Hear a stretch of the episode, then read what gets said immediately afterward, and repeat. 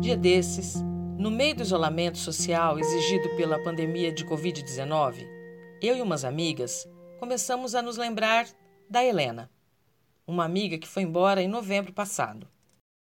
Vamos ver se a gente faz alguma coisa no fim de semana. Vamos tentar fazer pelo menos uma comidinha, se você não estiver ocupadíssima, tá bom? Um beijo, boa viagem. Ela era do tipo que estava sempre pronta a fazer uma comidinha, tomar uma cervejinha. Oh, não vamos lá não, é melhor ir no centro mesmo comer porco, porque não podendo morrer e perder órgão nesse momento, não. Nessa conversa, ela concluiu uma combinação com a Patrícia. A ideia era ir num boteco da periferia de Ribeirão Preto, comer um dos melhores torresmos da cidade. Aí foram avaliando os riscos. Seu risco ainda é maior porque você é loirinha do olho azul. pode ser sequestrada, porque a sua chance de ser confundida com uma milionária é muito maior que a minha, entendeu? Sem falar que no mercado negro, o meu rim vale uma, uma coisa, mas o seu zóio azul acho que vale mais, viu? Bom, a Helena morreu. E não foi no boteco com a Patrícia. Foi comigo, um dia antes de falecer. Fomos no Brasília, um dos mais tradicionais da cidade, onde a gente bebia e comia para comemorar ou afogar as mágoas da política brasileira. Era uma tradição. A Helena morreu um dia depois do Lula sair da prisão. Estava felizona, vestida num longo vermelho, toda adornada na comemoração. Nós, as amigas, sempre nos perguntamos o que ela estaria fazendo agora, ela imaginava as maiores desgraças da vida. Tinha um bom repertório para isso. Oh, deixa eu te falar uma coisa. Você não pode salvar o WhatsApp da sua mãe escrito mãe. Porque se você for sequestrada, ou se eles quiserem, você perder o celular, eles quiserem passar um trote na sua mãe e arrancar dinheiro dela, eles vão ligar para ela que vai saber que ela é sua mãe. Você tem que salvar como Luzia. Você não sabe se cuidar contra sequestro, não? Mas parar o mundo, obrigar todos a serem tão virginianos quanto ela? Isso nem em sonho ou em pesadelo. Ouvindo os áudios e lembrando das histórias com as amigas, eu pensei: a Helena tinha urgência. Vou dar um exemplo. Ela encafifou que a gente tinha que viajar muito. Fomos para o Rio Grande do Norte primeiro, em 2018. Em 2019, com a viagem comprada para Maceió, ela inventou que a gente ia também para Florianópolis. E eu fui, né? No meio disso, ela foi em show, foi para São Paulo. Ah, a gente pode ver se descolar mais gente que queira ir, a gente pode ir de carro, com o meu carro, mas em princípio a gente vai de busão.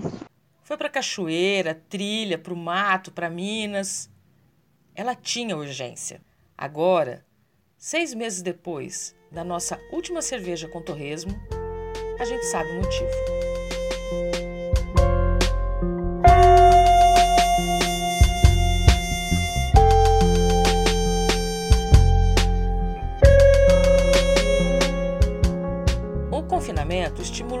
Muita gente a fazer crochê, cozinhar, bordar, ler, ouvir música, adotar um animal, pintar a própria casa, olhar mais para dentro, com mais tempo, menos pressa, e pode ter criado novas urgências. Eu tô tão entusiasmada, menina, mas tô tão entusiasmada que eu já quero começar a abordar outro hoje, mas não vai dar hoje. Eu tinha urgência de ir para a Europa, por exemplo. Hum, sei. Aí pintei o um apartamento e perguntei para as amigas: qual é a sua urgência? Urgência? Teve uns sua louca no caminho. Por que você quer que eu grave um áudio para você, sua louca? Mas o resultado da experiência, que era só para falar da urgência de viver da Helena e o que significa essa urgência de viver, foi muito bonito. Eu não tenho urgência de nada, bem. Aliás, a palavra urgência já me dá até apavoramento. Quero calma na vida, não tenho urgência de nada. A Maria Augusta vive em Santa Rosa de Viterbo, onde a vida passa mansa e vagarosamente. Urgência já me lembra emergência. Calma, Maria.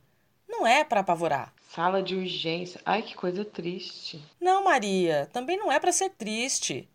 Pode ser uma urgência doce, meio comum nesses dias, como a da Meire. A minha urgência é abraçar e beijar muito as pessoas que eu amo. A da Pamela. É poder ver a meus amigos, abraçar, beijar, dar risada e tocar nas pessoas, sentir. Da Rosa. É abraçar e beijar e festejar to com todos os meus amigos como se não houvesse o amanhã. Da Laura. Sair para encontrar com os amigos. Da Lilian. Eu acho que é abraçar. Abraçar muitas pessoas diferentes, assim, muitos lugares. Não ter que cumprimentar com falando para baixo assim com uma viradinha de cabeça, sabe? Ou com uma máscara que não deixa ver o sorriso. Eu quero abraçar. Ainda que a resposta gere dúvidas. Fiquei pensando, será esse ou será água? Porque a água é outra urgência minha. Qualquer água, mar, piscina, cachoeira, qualquer coisa. Mas acho que abraçar ainda é mais. Ou provoque reflexões. É olhar para mim, olhar mais para mim como mulher. Urgentes, como as da Carlota. Olhar para minha liberdade, olhar para os meus desejos. Eu acho que eu deixei eu muito de lado, entendeu? Agora está na hora de pôr eu mais no centro da minha vida. Da Patrícia. Deixar de ser tão racional. Isso me escraviza, sempre escravizou. Me deixar levar mais pelo meu instinto, pela minha sensibilidade e acreditar mais em mim. E da outra Patrícia. Não sei qual é a minha urgência. Que pensa que não sabe. Eu estou numa crise existencial e em processo de autoconhecimento. E também não perde a oportunidade. A minha urgência é pelo impeachment do presidente Bolsonaro. Responder nem precisa ser muito urgente. Continuo pensando aqui, eu tô pensando também que a minha urgência é ter um sotaque charmoso como o da Pamela, os olhos azuis como o da Patrícia, o bom humor da Laura, a inteligência da Daniela. Daniela? Sou eu. Hum, sei. E a resposta pode ser também pragmática, com direito ao sotaque charmoso da Pamela, que é chilena. É melhorar um pouco minha inteligência financeira, organizar bem meus dinheiros, dívidas, tudo. Parar de procrastinar. Tenho ideias muito boas, muito geniais e demoro muito para colocar em prática. Sai que elas, essas ideias saiam do papel. O que não deixa de ser uma urgência da Helena. Menina do céu, que giló é esse que a sua mãe fez para mim? Eu tô enlouquecida, já comi quase o vidro inteiro. Que se esbaldou no giló da mãe da Patrícia, aquela do autoconhecimento, e já queria transformar em empreendimento. Ela acabou de sair daqui, eu sentei aqui na varanda, abri uma latinha de cerveja, ó, arregaçou com a minha dieta. Tô comendo giló com torrada, mas é a coisa mais deliciosa do mundo. Ó, você fala pra que ela se fudeu, porque eu vou comprar mais giló pra ela fazer, viu? A gente precisa vender isso, que a gente vai ficar rico. Mas era. Eu sou proletariado. Pro, proletariado. tá bom? Enquanto a pandemia não passa. Eu tenho certeza absoluta que coisas boas vão acontecer. A gente pode se reunir virtualmente e subir o som do otimismo, editando áudios antigos de WhatsApp e tentando imaginar como seria o grupo das Chasconas, que é o nosso grupo de amigas do WhatsApp. Chascona é um termo que a gente usa no Chile quando a pessoa não está com o cabelo penteado, está com o cabelo em pé, tudo virado. Então, normalmente a gente fala que as crianças estão chasconas, as pessoas estão chasconas quando fazem muita coisa. As pessoas que normalmente não penteiam muito o cabelo, não têm o costume, elas são chamadas de chasconas. Tipo eu. Pessoas com muito cabelo e cabelo cacheado também são chamadas assim. Eu de novo. E nosso grupo em particular chama-se por. A gente começou a conversar de Pablo Neruda, da influência dele, da poesia, de tudo, e eu contei a história de que uma das casas dele, que é a casa de Santiago, ela chama La Chascona.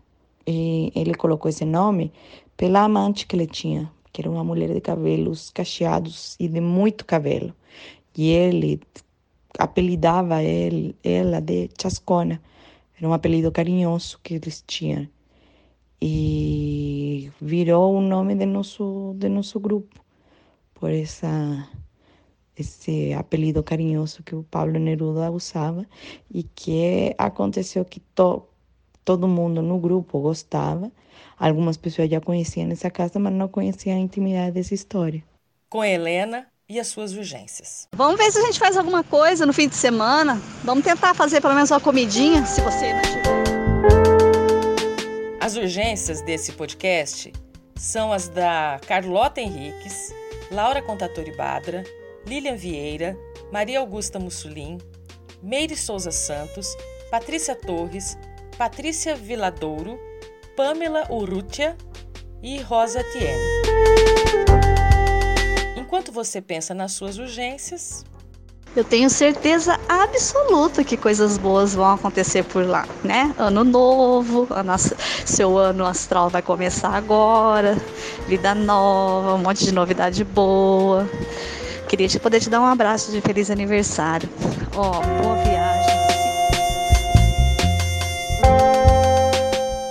A gente segue querendo abraçar essa amiga, que nos faz muita falta principalmente nas dicas de saúde, limpeza da casa e dos caldos imbatíveis no inverno, mas da qual sempre contaremos histórias.